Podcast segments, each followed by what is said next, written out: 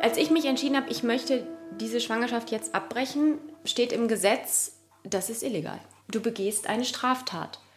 Habe ich damals irgendwie alles nicht so richtig auf die Kette gekriegt, weil emotionaler Ausnahmezustand, aber im Nachhinein betrachtet unglaublich.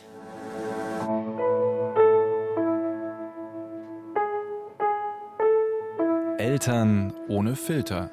Ein Podcast von Bayern 2.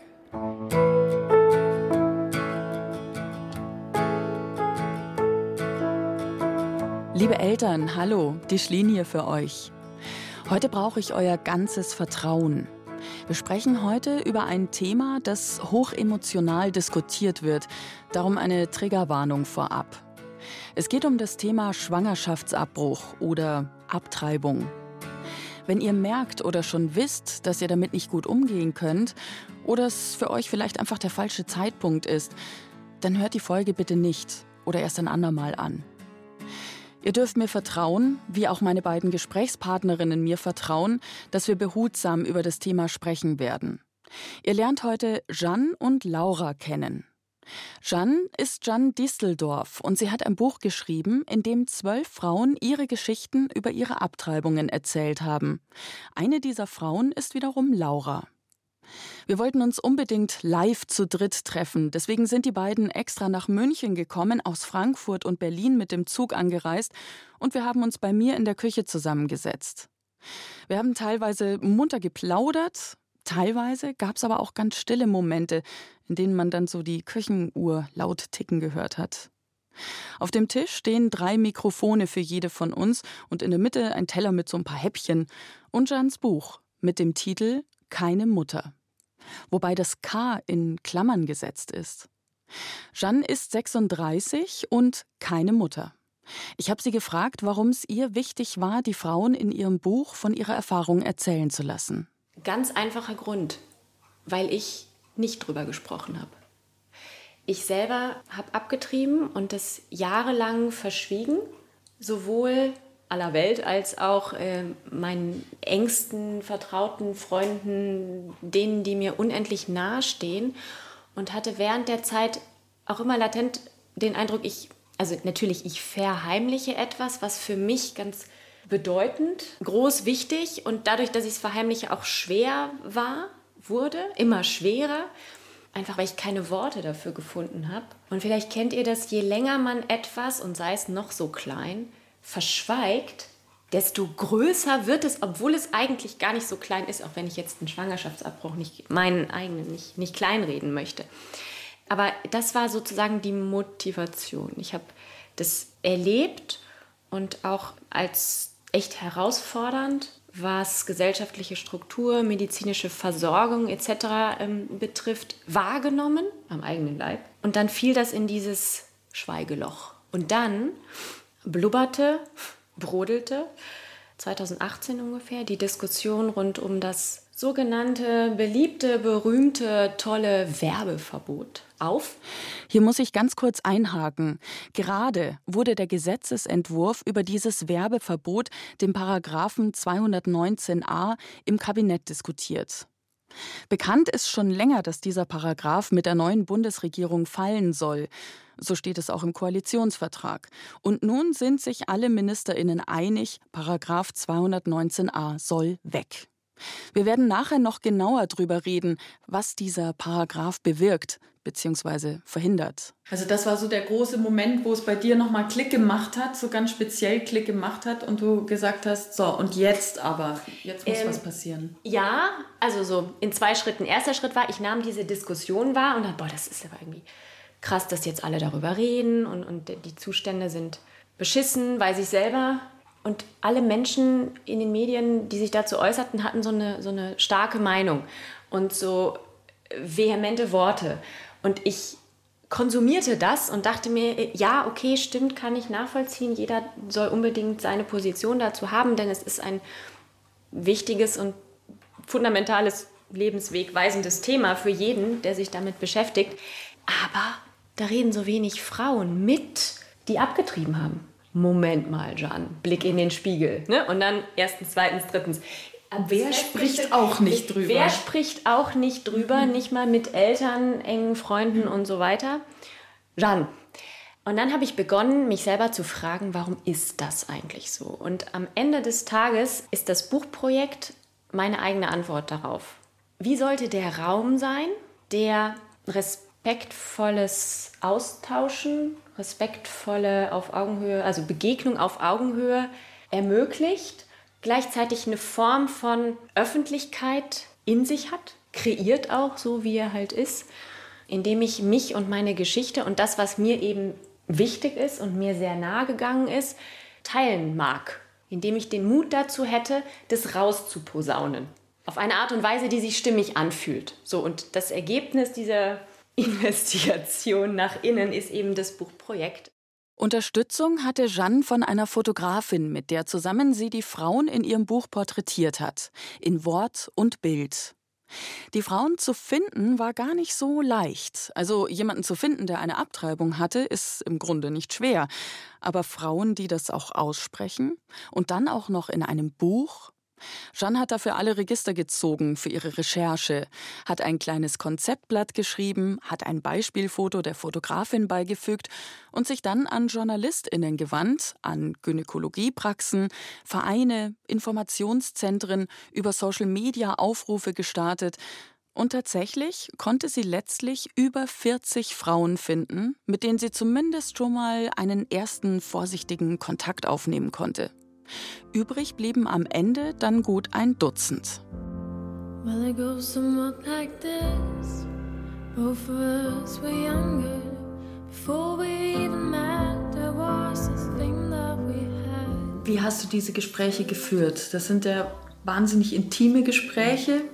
Ich weiß, wie das ist, wenn man so, sich mit fremden Leuten zusammensetzt und ähm, die erzählen einem dann einfach ihr, ihr intimstes Innerstes, alle ihre Gefühle schütten sie dir aus. Welchen Rahmen hast du denn dafür geschaffen? Wie bist du das angegangen? Also zuallererst finde ich es unglaublich, immer wenn ich anfange darüber nachzudenken, unglaublich mutig, dass diese Frauen das gemacht haben. Das und wie. Ich ziehe alle, ich äh, trage keine Hüte, das passt nicht auf meinen Kopf, ich habe eine komische Kopfform. Aber ich ziehe alle Hüte, die ich nicht trage, vor dem Mut und vor der Berührbarkeit, vor der weichen Stärke, vor der Fabelhaftigkeit dieser Frauen, dass sie das gemacht haben. Wir haben uns mehrere Stunden getroffen, also tatsächlich, das war Gott sei Dank vor Corona, physisch getroffen. Wir haben einen Termin verabredet, der uns dreien, also der Fotografin, der Protagonistin und mir, entspannt passte. Dann haben wir uns an einem Ort getroffen, den die Frau ausgesucht hat. Das war meistens ihr eigenes Zuhause, manchmal ein etwas belebterer Ort, also mit einer Öffentlichkeit drumherum, wo man trotzdem ungestört sprechen konnte, also beispielsweise ein Lieblingscafé oder eben draußen beim Spazierengehen oder draußen auf der Lieblingsbank im Park sitzend. So, und dann haben wir mehrere Stunden Zeit geteilt. Und wie du eben schon sagtest, es ist unglaublich berührend, dass man dann zu erstmal wildfremden Frauen in die Wohnung eingeladen wird und da so willkommen ist und, und dann so eine, ja, wunderbare Geschichte geschenkt bekommt und die mitnehmen darf. Ich sagte ja eingangs, das ist mein erstes Buchprojekt. Ich habe zwar vorher ein bisschen erzählt, wer ich bin und was ich mache und wir haben uns unterhalten und so weiter, aber eigentlich wussten die Frauen ja so gut wie gar nichts von mir und haben mir diese Geschichte mitgegeben ja, die zeichnet das auf und die macht dann ein Buch. Aber was dabei rumkommt, wussten wir alle nicht so ganz genau. Ganz großes Vertrauen, das einem Unglaublich. Ja. Unglaublich. Ich kriege jetzt noch Gänsehaut, jetzt hier am Tisch und jedes Mal, wenn ich mich daran erinnere und bin jetzt auch fast in Tränen nah vor, vor Berührung und Dankbarkeit über dieses Vertrauen. Zwölf Erzählungen von zwölf Frauen sind daraus geworden im Buch Keine Mutter. Zwölf ganz unterschiedliche Geschichten von ganz unterschiedlichen Frauen. Denn die typische Frau gibt es hier nicht. Was sind es für Frauen, die du da getroffen hast? Also sind sie Frauen, die vorher schon mal drüber gesprochen haben oder ging es manchen ähnlich wie dir, sodass sie noch nie drüber gesprochen haben und sich dann das erste Mal geöffnet haben? Sind es Frauen, die in einer Beziehung sind oder die allein waren oder sind oder wie auch immer. Und wer, wer sind diese Frauen? Wunderbarerweise all das. Gemischt. Ältere Frauen, jüngere Frauen. Frauen, die Mutter sind, Frauen, die keine Mutter sind. Frauen, bei denen der Abbruch zum Zeitpunkt des Treffens noch nicht so lange her war. Frauen, bei denen der Abbruch 20 Jahre her war. Frauen, die in Ostdeutschland leben, in Westdeutschland leben, in Großstädten leben, als sie den Abbruch hatten, auf dem platten Land lebten, wo die oder auf dem platten Land und oder in einer kleineren Stadt, wo die Versorgungssituation beschissen ist. Ja, all das. Und das Wunderbare, ich habe das nicht geplant. Also ich habe natürlich mir gewünscht, es wäre irgendwie für die Vielschichtigkeit oder um die Vielschichtigkeit und die Vielseitigkeit und somit die Allgegenwart dieses Themas zu zeigen, zeigen zu können, zeigen zu dürfen, wäre es gut, ich hätte erstens, zweitens, drittens. Ne? Alte Frau, junge Frau, Ost, West und so weiter. Ähm, Abbruch medikamentös, operativ und so weiter und so fort. Die Gedanken hatte ich irgendwann mal. Ausgebildet bin ich promovierte Ökonomin, also mit diesem ganzen, uh, ich brauche ein Sample und ich muss einen Feldversuch starten und ich muss das messen können, hatte ich in dem Kontext nie. Aber so mit der hinterletzten Gehirnzelle war mir klar, das wäre vielleicht ganz schön. Aber ich habe das nicht geplant und auch nicht sozusagen ausgesucht, sondern das wurde irgendwie, also die Frauen, die am Ende gesagt haben, ja, ich mache mit und komm, wir treffen uns und mit denen wir uns getroffen haben, das waren genau die, ohne dass ich irgendwas wollte oder beeinflussen musste oder forcieren oder jemandem sagen, äh, nee, tut mir leid, deine Geschichte lieber nicht. Hast du noch andere Gemeinsamkeiten festgestellt? Ja, und die habe ich jetzt schon äh, fast schon überbetont. Nein, es ist einfach das Zentrale. Unglaublich mutige Frauen. Ansonsten, nee, es gibt nicht irgendwie das, nee. Und das ist eigentlich das Gute daran, denn, denn es zeigt, das Thema ist, geht uns alle an. Egal, wo wir herkommen und egal, wo wir hingehen. Jeanne hat ihren eigenen Schwangerschaftsabbruch damals, vor etwa sieben Jahren, als sehr belastend und schwierig empfunden. Nicht die Entscheidung, die bereut sie keinesfalls, wie übrigens 94 Prozent der befragten Frauen nach einer Studie des Leibniz-Instituts. Aber die Versorgungslage war schwierig, sagt Jan. Die Möglichkeit, an Informationen zu kommen, einen geeigneten Gynäkologen zu finden. Es ist so, wenn du eines Tages zu Hause vor einem positiven Schwangerschaftstest sitzt und dir vielleicht in diesem Moment schon klar ist, oh mein Gott, das geht nicht. Angenommen, du weißt hier schon, du willst einen Abbruch vornehmen lassen, dann ist der Weg folgender. Du musst zunächst mal die Schwangerschaft ärztlich bestätigen lassen, mit einem Besuch in der Gynäkologiepraxis deines Vertrauens. Und damit einher geht aber auch oft das ganze freudige Prozedere. Herzlichen Glückwunsch! Im schlimmsten Fall will man gleich mal einen Ultraschall machen, auf dem man dann einen verschwommenen kleinen weißen Fleck im Bild sieht. Und im allerschlimmsten Fall soll dann auch gleich noch ein Mutterpass ausgestellt werden. Und Moment, Moment, Moment! Hatte ich nicht gesagt, ich will das alles nicht? Ach so, ja, gut. Das passiert aber trotzdem alles automatisch. Und wenn du das nicht willst, dann brauchst du einen neuen Termin bei einer Beratungsstelle, um einen Bestätigungsschein für diese Beratung zu bekommen, dafür, dass du dich mit einer fremden Person darüber unterhalten hast, was eine Schwangerschaft so mit sich bringt. Pro Familia zum Beispiel. Oder die Schwangerschaftsberatung im Landratsamt vielleicht. Wer dafür zuständig ist, das sagt dir vielleicht dein Arzt oder deine Ärztin, vielleicht aber auch nicht. Und dann musst du selbst im Netz recherchieren. Wobei es hier jetzt auch nicht die Anlaufstelle gibt, die dich hier wirklich gut informiert und schon gar keine Informationen darüber gibt, welche Praxis dir hier für einen Abbruch weiterhelfen kann. Und da sind wir auch schon beim Werbeverbot, dem Paragraphen 219a. Verkürzt steht hier, Wer öffentlich durch Verbreiten eines Inhalts eigene oder fremde Dienste zur Vornahme oder Förderung eines Schwangerschaftsabbruchs anbietet, ankündigt, anpreist oder Erklärungen solchen Inhalts bekannt gibt, wird mit Freiheitsstrafe bis zu zwei Jahren oder mit Geldstrafe bestraft. Bam. Freiheitsstrafe, Geldstrafe. Nur die Information darüber zu verbreiten. Versteht ihr, warum dieser Paragraph sehr problematisch ist? Nein? Ihr seid vielleicht generell gegen Abtreibungen in Deutschland? Aber selbst dann solltet ihr eigentlich für die Abschaffung dieses Paragraphen sein, denn nachgewiesenermaßen sinkt die Zahl der Abtreibungen in einem Land, in dem der legale Zugang zu Schwangerschaftsabbrüchen und der Zugang zu Informationen darüber verfügbar ist.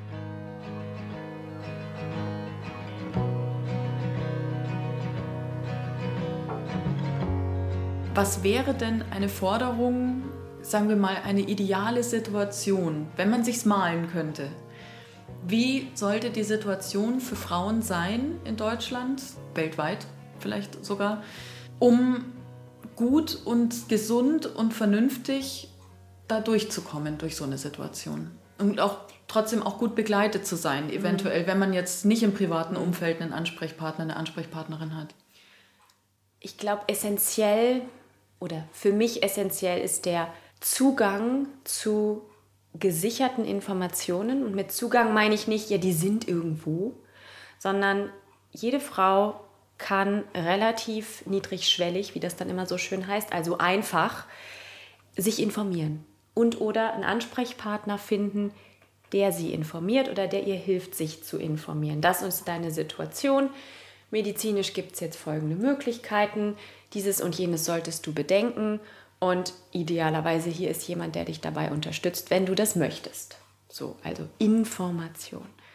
Damit die Frau für sich selbst und für sich selbst bestimmt und sich selbst bestimmend diese unter Umständen lebenswegweisende Entscheidungen treffen kann. So, und wenn sie sich entscheidet, ich möchte die Schwangerschaft abbrechen, dann sollte sie auch wieder niedrigschwellig und leicht zugänglich, idealerweise durch ihren Gynäkologen, ihre Gynäkologin, die medizinische Versorgung bekommen, die sie dann braucht.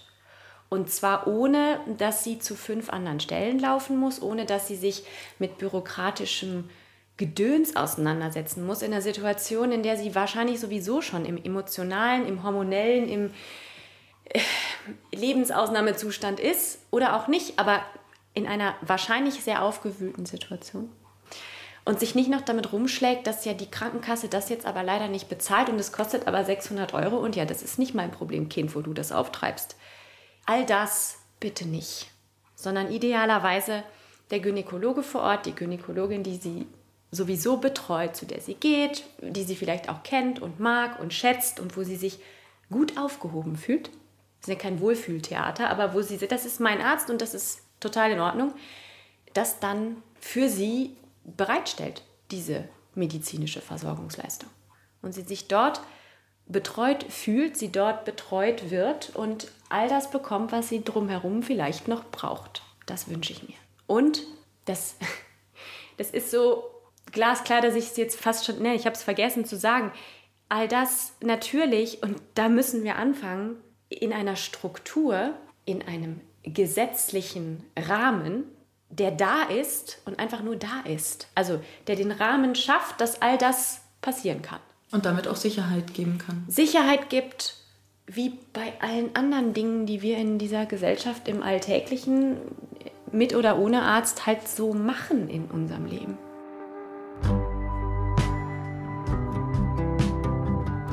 Einen Menschen, dem man vertraut, den braucht man in einer solchen Situation. Habt ihr euch gut aufgehoben gefühlt, als ihr von eurer Schwangerschaft erfahren habt?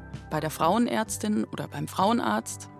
Habt ihr vielleicht erstmal eine enge Freundin oder einen Freund oder eure Mutter angerufen? Und wenn ihr von eurer Schwangerschaft überrascht wurdet, wart ihr euch gleich ganz sicher, dass ihr das durchziehen wollt?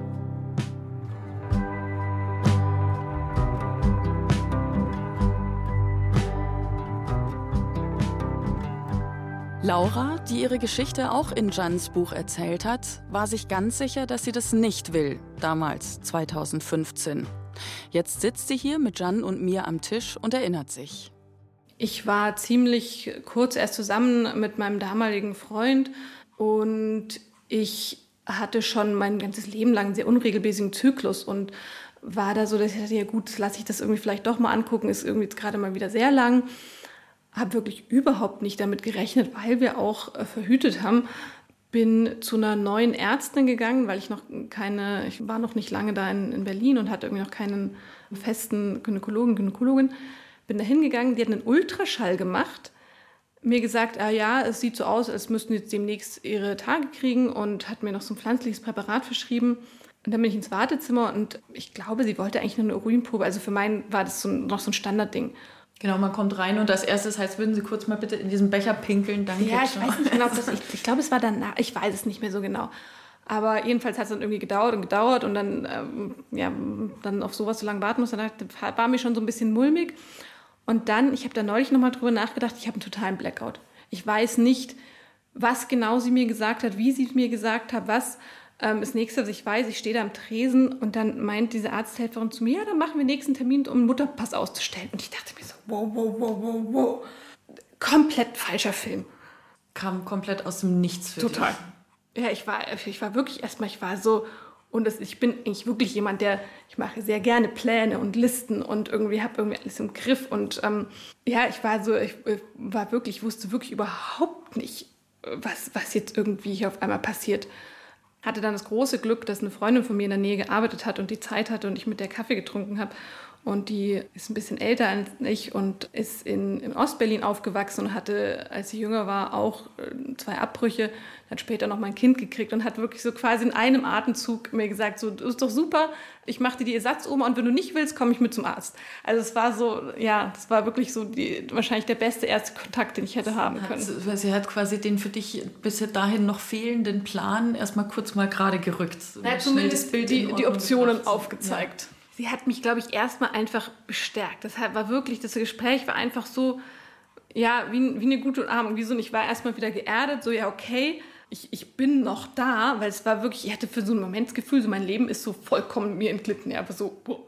Die damalige Laura, Anfang 30, hat ihr Leben eigentlich fest im Griff, hatte sich gerade selbstständig gemacht, war nach Berlin gezogen, hatte einen Mann kennengelernt, ist frisch verliebt aber absolut nicht bereit für ein Kind. Nicht jetzt. Klar, schon irgendwann mal, aber nicht unter diesen Umständen.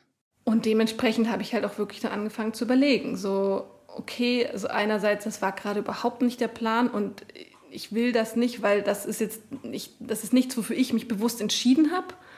Und ich, ich habe mich einfach auch total überrumpelt gefühlt, ja.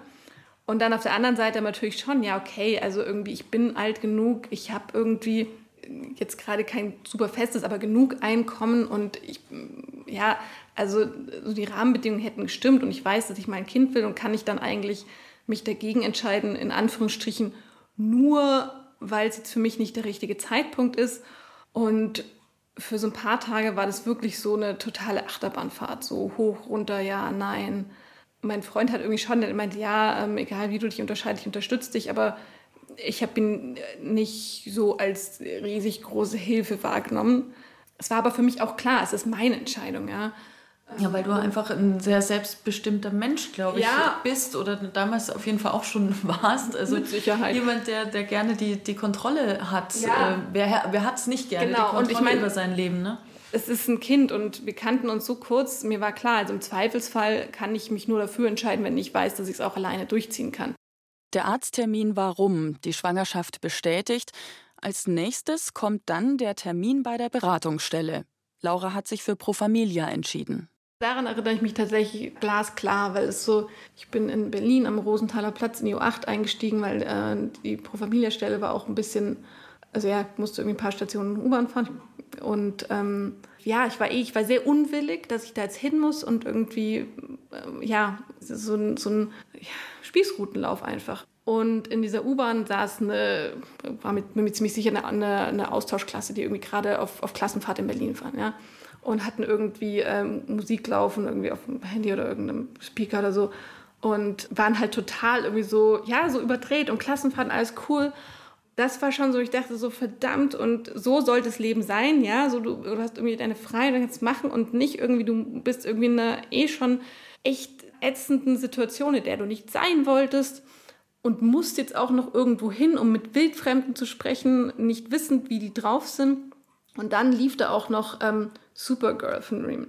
And Supergirls Don't Cry. Und da habe ich da, es hat mir einfach, es ist wirklich geplatzt und ich habe einfach so, fuck, ja, also weil irgendwie Supergirl ist schon so ein bisschen so, klar, ich äh, war das ist so mein Bild von meinem Leben, ich, ich ziehe das irgendwie durch, ich habe einen Plan, ich bin irgendwie selbstbestimmt und auf einmal war es so, nee, hier Selbstbestimmung, futsch, weg.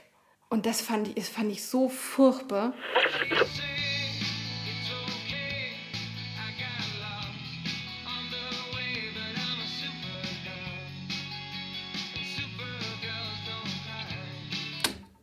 Und du bist ja jetzt nicht ein Mensch, der grundsätzlich nicht drüber sprechen wollte. Du hast viele Gespräche vorher schon, bevor du zur Pro Familia gegangen bist, mit Freundinnen, mit Freunden ja, geführt genau. darüber, um dir eben auch selbst ein Bild zu machen. Ja, das kam halt dazu. Ich hatte ja. das Gefühl, ich brauche jetzt nicht hier irgendjemanden. Aber Vertrauenspersonen einfach, die, genau mit denen du das. darüber sprechen wolltest, Ganz nicht genau wildfremde das. Menschen. Und trotzdem muss ich wirklich sagen, das Gespräch war wahnsinnig gut. Ich war so beeindruckt, wie wohlwollend, aber so neutral diese Beraterin war ähm, und mir irgendwie Raum gegeben hat und ähm, in, in keiner Weise irgendwie mir das Gefühl gegeben hat, sie fände die eine oder andere Richtung besser. Ja, ich war, war fachlich da tatsächlich irgendwie beeindruckt. Und sie hat dir die Informationen gegeben, die du brauchst, und zwar in beide Richtungen. Das ne? war auch ein Riesenglück, weil also Informationen über welche Methoden und so weiter hatte ich schon, weil ich mich, wie gesagt, auch eben aus, aus feministischen Gründen schon auch ein bisschen damit beschäftigt hatte. Aber ja, wer macht so einen Eingriff? Und ich habe zum Glück von Pro Familie da eine Liste gekriegt, aber es war halt wirklich, es war so eine kopierte Liste. Das hat sich alles so ein bisschen angefühlt, so wie, ja, so, so shady Business. Was es ja de facto auch ist, weil es ist illegal. Und dann habe ich eben diese Liste abtelefoniert und zwar auch so bei ein paar Praxen hatte ich so das Gefühl, so, ja, die sind nicht begeistert, dass ich mit dem Thema anrufe. Ein paar war auch die Information dann schon veraltet. Und es ist so, ja, dass man eben in dieser Situation, wo man echt eh schon so, ja, so eine Ausnahmesituation ist, dass man dann da noch so, so rumtelefonieren muss, weil eben auf den Webseiten durfte damals noch gar nichts stehen. Bei den meisten steht heute immer noch kaum sinnvolle Information. Dann muss man auch immer noch fragen, so, hm, was kostet das hier? Als ob ich irgendwie, ja, keine Ahnung, Drogen kaufen will oder so, ja. Wobei wir in dem Bereich ja fast schon näher an einer Legalisierung sind als im Bereich Schwangerschaftsabbruch. Weil Laura eine Frau mit Plänen ist, wollte sie sich ihre eigenen Gefühle zu dieser Schwangerschaft auch irgendwie visualisieren, um zu einer vernünftigen Entscheidung zu kommen. Sie hat sich einen Kalender als Gefühlsgrafen umfunktioniert. Ja, so eine, so eine Fieberkurve, einfach auch, weil ich um die Pro-Kontra-Liste, die war am Anfang nicht sehr ergiebig, weil ähm, da findet man immer noch irgendwie einen Punkt für die andere Seite oder fragt sich, ob der nicht doppelt zählen sollte oder so. Und dann habe ich einfach so versucht, in mich reinzuhören und habe halt irgendwie immer, wenn ich so gerade das Gefühl hatte, so, ja, nee, auf jeden Fall machen oder auf keinen Fall machen, in so einen, in so einen Wandkalender einfach so, ja, ich weiß nicht mehr, oben ja und nein war da umgekehrt, aber halt immer so Punkte und dann so verbunden und es war echt so ein ja, so, so eine also Wellenlinie. So, ein Kreuz das, und mit. Äh, nee, es, nee, einfach nur oben. Nee, es war einfach nur oben unten. Also es war quasi über die Woche. Ah. Und es waren so immer so Felder. Und oben war ja, unten war nein oder umgekehrt. Und da habe ich halt so, ja, so immer so Punkte reingemacht, wo ich gerade stehe. Und ich die da verbunden habe, dann, ja, es war echt so, so Wellen. Ah, Zickzack. jetzt kann ich mir das vorstellen. Im Kalender der einzelne Tag und da dann in diesem Kästchen ein Ja, genau. Nein, irgendwo in welche Richtung. Also auch gar nicht unbedingt nur ja. jeden Tag, sondern immer, wenn ich immer, ja. wenn ich halt so das Gefühl hatte, so, oh, jetzt glaube ich, bin ich mir schon ziemlich sicher. Das war sehr schlau. Du bist denn auf die Idee gekommen? Naja, es war wahrscheinlich der, der verzweifelte Versuch, irgendwas managen zu können in dieser Situation. Und gleichzeitig zeigt der Kalender auch was anderes an. Die Tage nämlich, die vergehen. Man kann sich schließlich nicht ewig Zeit lassen mit dieser Entscheidung. Nur bis zur zwölften Schwangerschaftswoche ist das überhaupt möglich. Wenn man bedenkt, dass man eine Schwangerschaft oft erst so um die sechste Woche herum feststellt, bleibt da nicht wirklich viel Zeit. Weil die also drängte, rief Laura schließlich ihre Mutter an, um sich Rat zu holen. Die tatsächlich meine engste Freundin ist.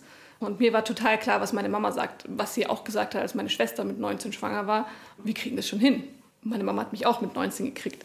Mir war auch klar, meine Mama würde mich äh, nicht, nicht verteufeln, wenn ich mich dagegen entscheide. Aber mir war total klar, die sagt, wir kriegen es hin, komm, was brauchst du? Und dann hat sie mich überrascht, weil sie gesagt hat, das passt nicht zu dir. Du bist jemand, der, für den es so wichtig ist, selbstbestimmte, bewusste Entscheidungen zu treffen. Da hatte sie mich schon ziemlich erwischt. Und dann hat sie mir noch, ja, haben wir darüber gesprochen, dann meint sie, weißt du, wenn du doch weißt, dass es wahrscheinlich in deinem Leben bessere Situationen gibt für ein Kind, das kommt, dann hast du auch die Verantwortung dem Kind gegenüber.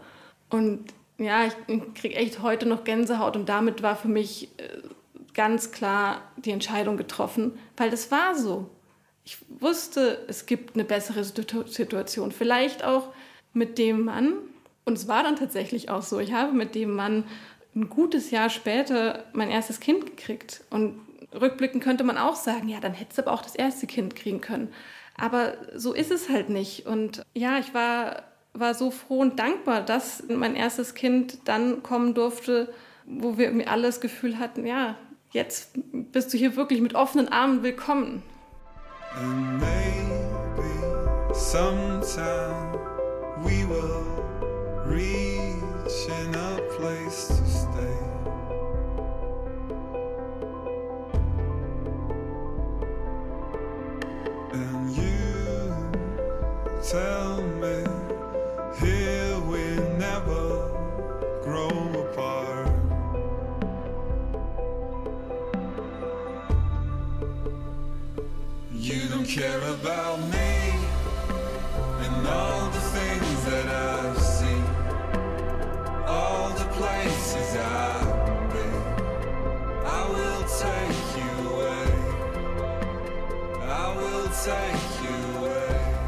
Laura hat schließlich nach langem Telefonieren eine Praxis für ihren Eingriff gefunden. Sie hat sich für einen medikamentösen Eingriff entschieden, statt einem operativen unter Vollnarkose. Das heißt, eine Pille in der Praxis einnehmen, unter ärztlicher Aufsicht, dann 36 Stunden später die zweite. Ja, für mich war, glaube ich, einfach so dieser, seit dem Moment, wo die mir gesagt haben, dass ich schwanger bin, wo ich dachte, so, also so wirklich so das krasseste Gefühl von falscher Film und einfach eben dieser, so ein totaler Kontrollverlust, das hat es für mich nochmal so viel wichtiger gemacht, das irgendwie, soweit ich kann, irgendwie selbst zu bestimmen, was da passiert und wie es passiert. Und mit irgendwie Vollnarkose hatte ich einfach so das Gefühl, das ist so nochmal so ein Ausgeliefertsein. Ja, das ist halt einfach Wort, also du bist halt auch, das ist ja ein Blackout, ne? Und ähm, kriegst es nicht mit und irgendjemand macht da was in deinem Körper. Nee, das wollte ich auf keinen Fall.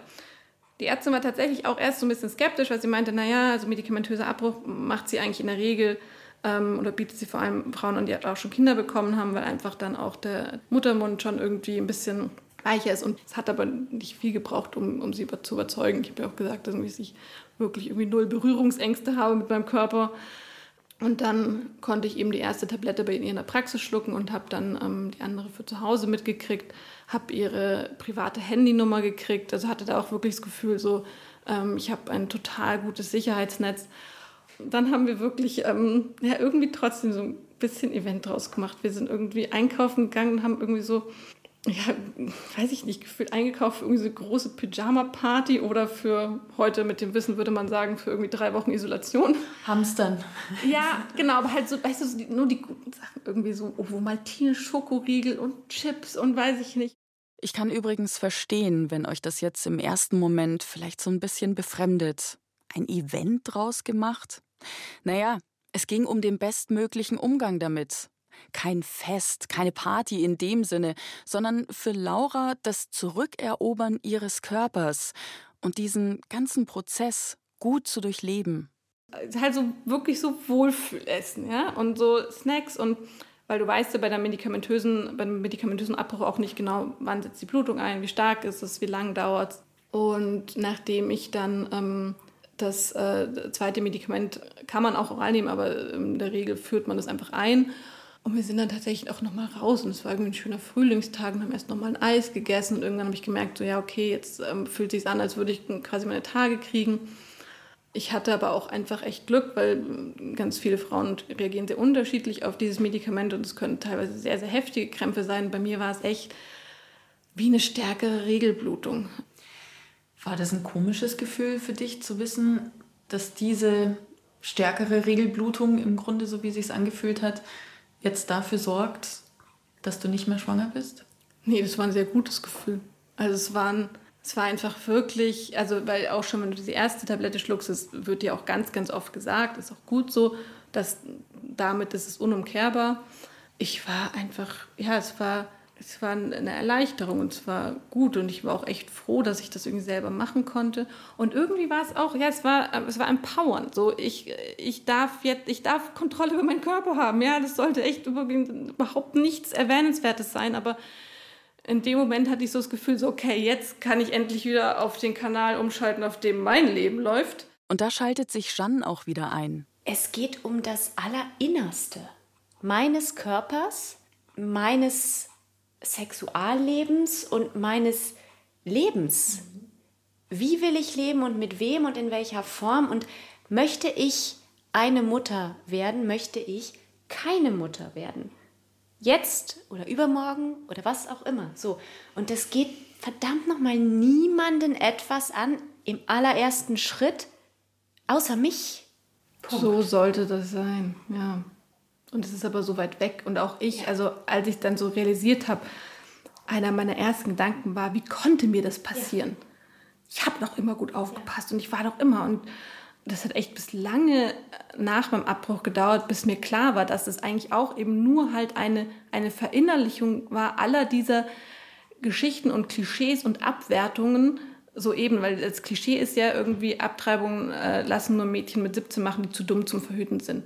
Nein, es ist einfach nicht so. Es gibt kein sicheres Verhütungsmittel und es passiert einfach allen. Also eine von vier Frauen hat im Laufe ihres Lebens einen Abbruch.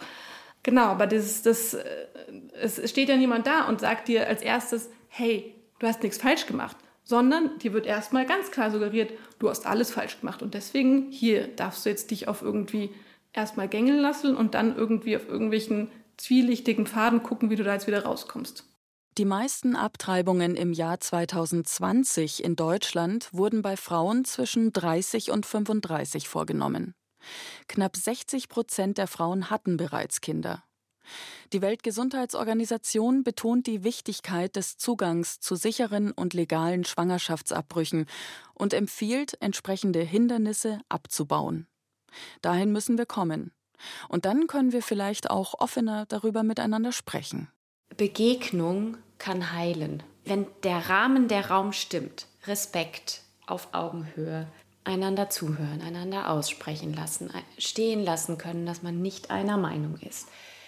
Idealerweise irgendwo Empathie mitbringen, sich versuchen, in den anderen reinzuversetzen oder ganz klar sagen, nee, das kann ich nicht, ist auch in Ordnung.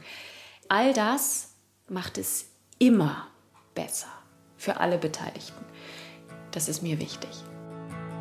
I stop and wonder how this happened after all. Danke. Ich danke euch. Ja, mir auch. Vielen Dank.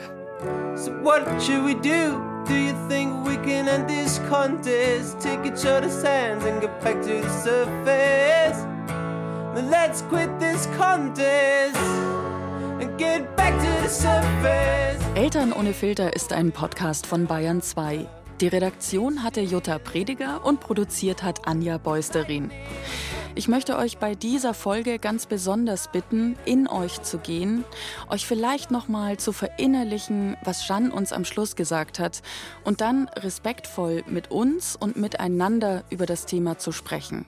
Auf unserem Eltern ohne Filter Instagram-Kanal oder gerne auch per Mail an elternohnefilter.bayern2.de. Jeans Buch Keine Mutter, das euch sicher dabei helfen kann, verlinke ich euch in den Show Notes. Und dann hätte ich heute noch einen kleinen Podcast-Tipp für eure Kinder, zumindest wenn die nicht mehr ganz so klein sind. In unserem Kinderpodcast Frag mich, die Nachrichten und ich geht es nämlich diese Woche um ein Thema, das gerade viele von uns beschäftigt.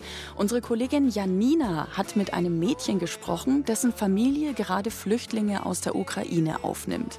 Ihr findet den Podcast überall, wo es Podcasts gibt und in der ARD Audiothek. Liebe Grüße, eure Schlien.